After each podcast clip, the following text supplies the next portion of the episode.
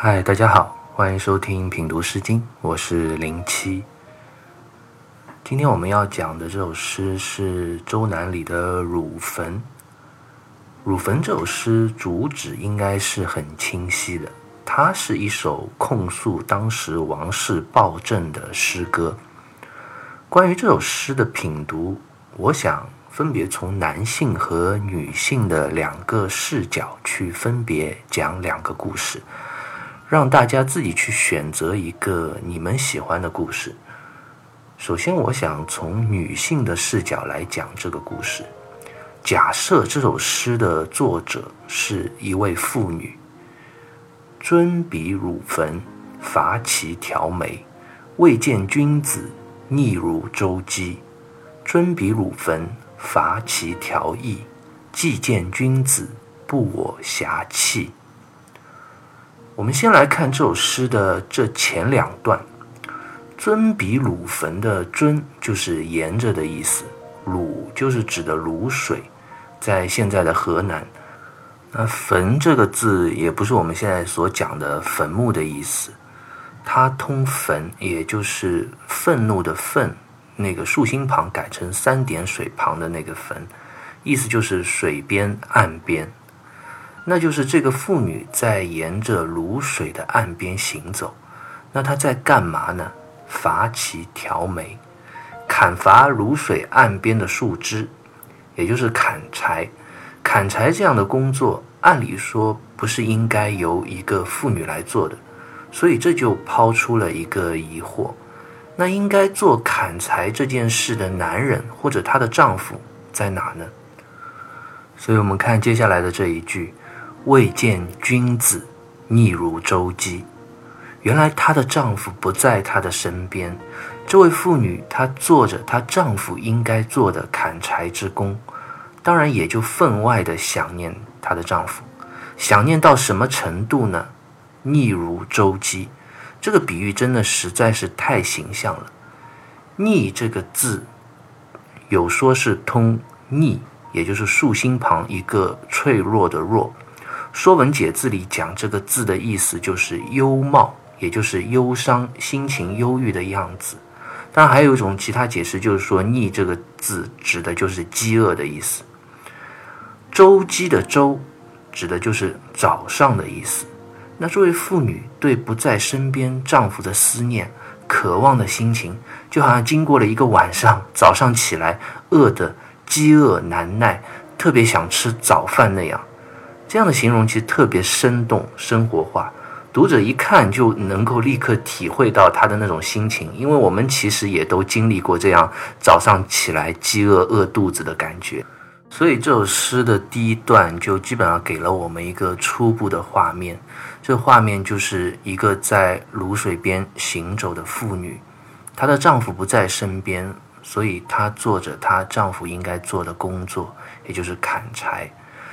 那她心里是如此的想念她的丈夫。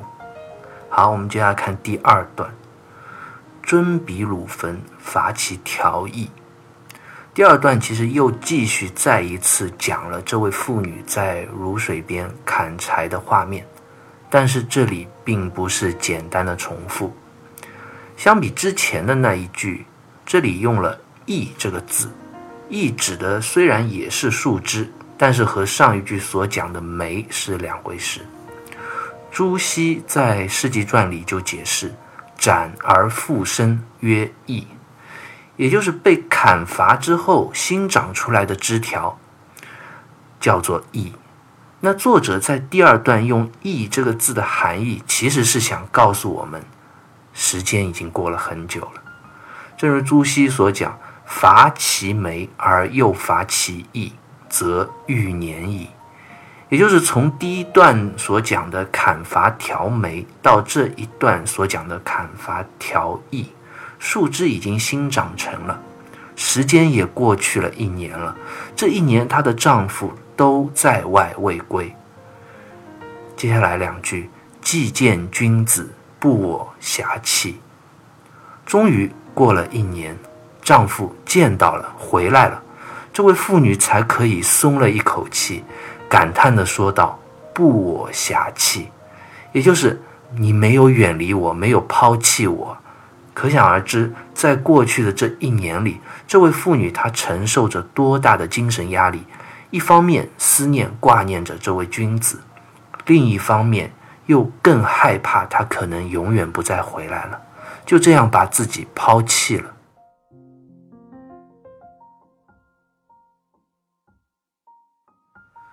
那这首诗讲到这里，前面这两段，我们知道了一个妇女对自己丈夫的这样一种思念之情，包括见到丈夫的这种感叹的心情。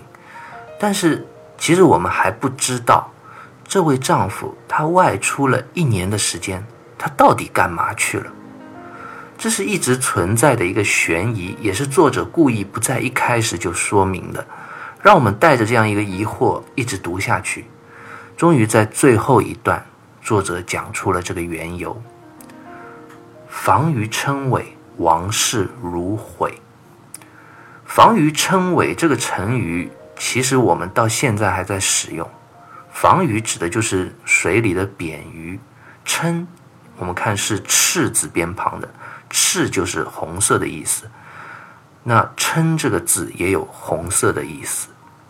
防鱼的尾巴，也就是扁鱼的尾巴，其实本来不是红色的，但是如果太用力，不停的游水，不停的摆动它的鱼尾，累到尾巴都变成了红色的了。其实这个成语就是用来说明一个人非常的困苦劳累、负担过重的这样一种状态。当然，这里说的主要就是这位君子了，也就是这个妇女久别的丈夫，他非常的困苦劳累、负担过重。那他到底在忙碌什么呢？为谁而忙碌呢？王室如毁，原来是为了王室，也就是。为了统治者而忙碌奔波，毁这个字用的是火字边旁的，也就指熊熊烈火的意思。就是说，在王室统治者暴政下所辛勤忙碌工作，就像火烧一样，没有停歇的那一份煎熬。所以，我们看前面的称谓。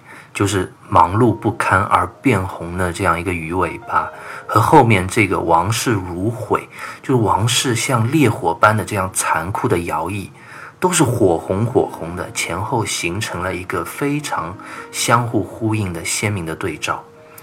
这样的话语出自这个妇女之口，其实是一种控诉，也包含了对自己爱人的心疼。那接下来的。一句其实更进一步，虽则如毁，父母恐耳。这句话的意思就是说，虽然王室的工作和徭役那么的紧迫，那么的重，但是父母就在身边，就在这里呀。从这句话我们可以猜测到，可能这个丈夫他刚回来不久，又要出发了，因为徭役在身。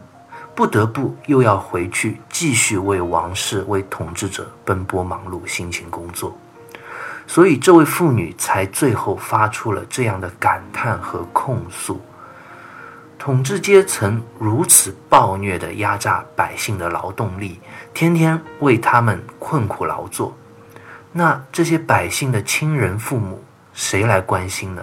谁来照顾呢？父母就在身边。但是我却无法尽到自己作为子女赡养、照顾、孝顺父母的义务，而又要远离家人，为统治者去服役。所以最后这一句“父母恐耳”，道出了多少百姓心中的那一份无奈和艰辛。那从女性的视角来看《乳坟》这首诗，就像我们刚刚所解释的。其实是从爱情的角度切入，然后再从家人的角度，如泣如诉、步步深入的控诉着王室统治者的这样一个暴政。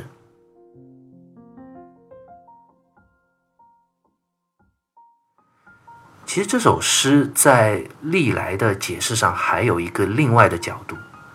接下来我们就尝试从男性的角度来同样看这一首诗。文字上之前我们已经有过解释，就不再多做解释，直接来讲这样一个故事。如果这首诗的主人公是一个男性，那诗歌的一开始就告诉了我们：尊比汝坟，伐其条眉；尊比汝坟，伐其条翼。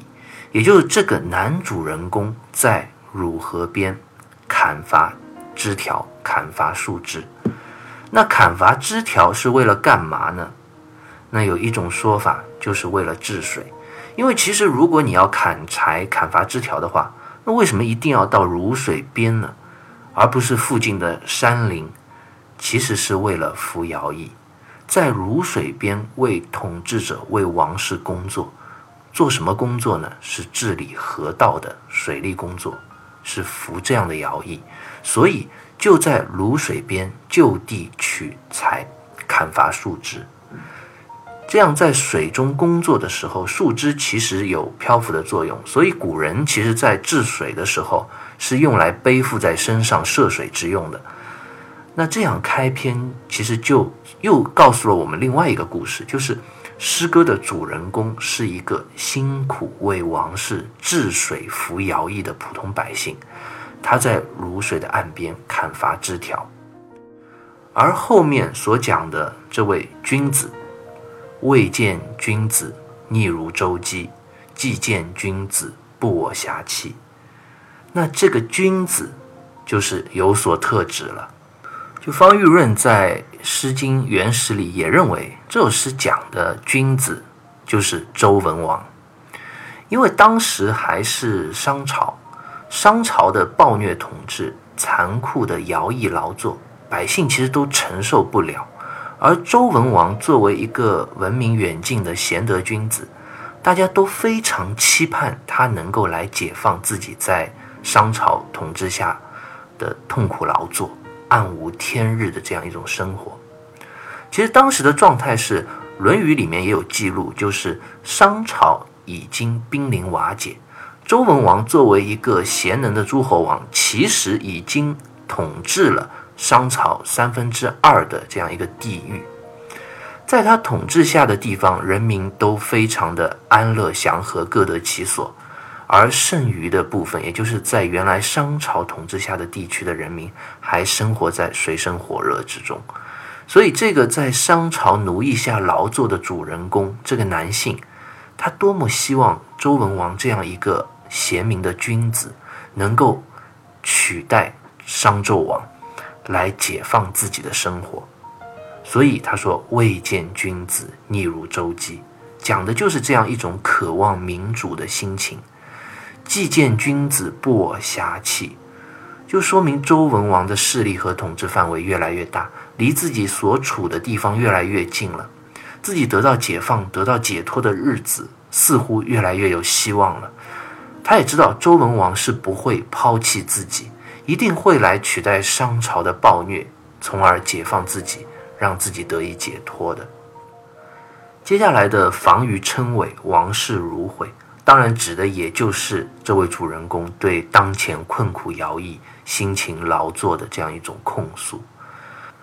只不过，在刚刚第一个故事里，这样的一个控诉是出自一个女性的口吻，而在这里是这个服徭役、辛勤劳作的男性自己讲出来的。那最后这一句“虽折如毁，父母恐耳”，这句里的父母。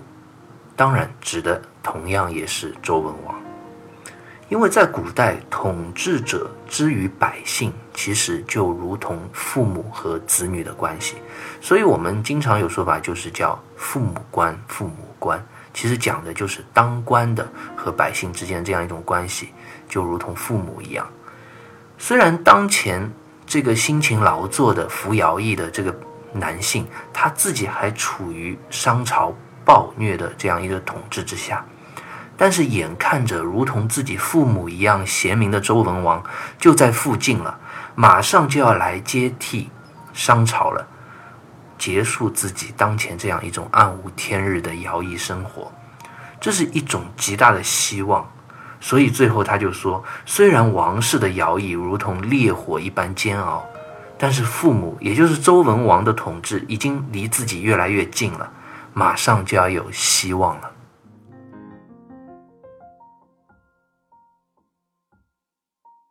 好，我们看到《鲁坟》这首诗，如果我们从男性和女性不同的视角去解读，就解读出了两个不一样的故事，有着不一样的意味，也都能自圆其说。其实很多的古典文学，尤其诗词啊，它有了一个很大的特点，就是它具有的意义和内涵的不确定性。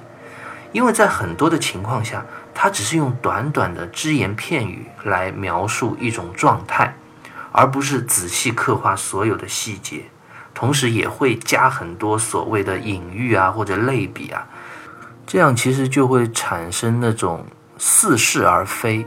似有似无，含义又非常无穷的那样一种感觉，就像我们这个鲁坟咒诗，我们就看到他其实一上来就讲了一个行为，尊比鲁坟，发起调眉，但他没有讲谁在尊比鲁坟，谁在发起调眉，所以才会给了我们这样一种解读的空间。那这个人到底是一个女性呢，还是一个男性呢？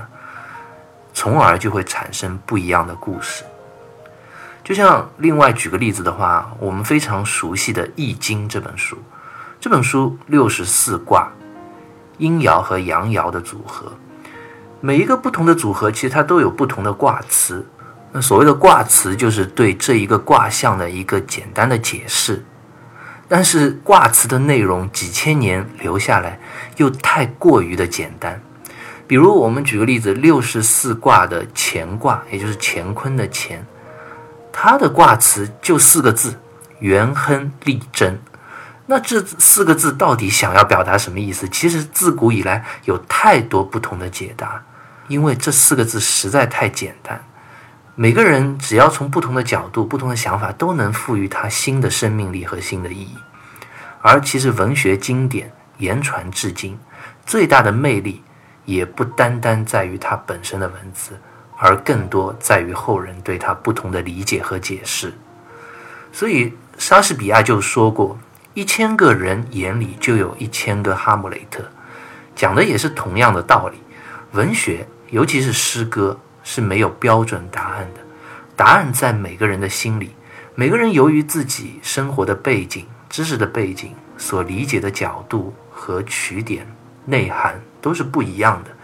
西方在近代有一个学科，它的名字就叫诠释学、解释学。这个学科其实最早的由来就是源自西方的经典《圣经》的解释。人们发现，不同的牧师拿着内容一模一样的圣经，给信徒们讲解和诠释的时候，有的时候讲的完全就是不同的故事。所以海德格尔就说，对于文本也好，或者一切事物的理解和解释也好，适合每个人所处的社会环境、历史状况、文化背景，心中根深蒂固的已经有的观念是密不可分的。而其实正是这样不同人的不同诠释和理解，才构成了丰富的人类文化的视野。所以，我们如果从现代解释学的角度，从这样一种意义上来看《诗经》这本书，来看《汝坟》这首诗，我们就会发现它的意味就会更加的明显。这样一本经历了两千多年的诗集之后，不同的时代、不同背景的人都对他做过不同的诠释，从而才丰富了《诗经》这本书的内涵。《汝坟》这首诗其实也是一样，我们从不同的角度去切入，就可以得到不一样的诠释和答案。其实这首诗历代对于它的解读还有许多不同的角度。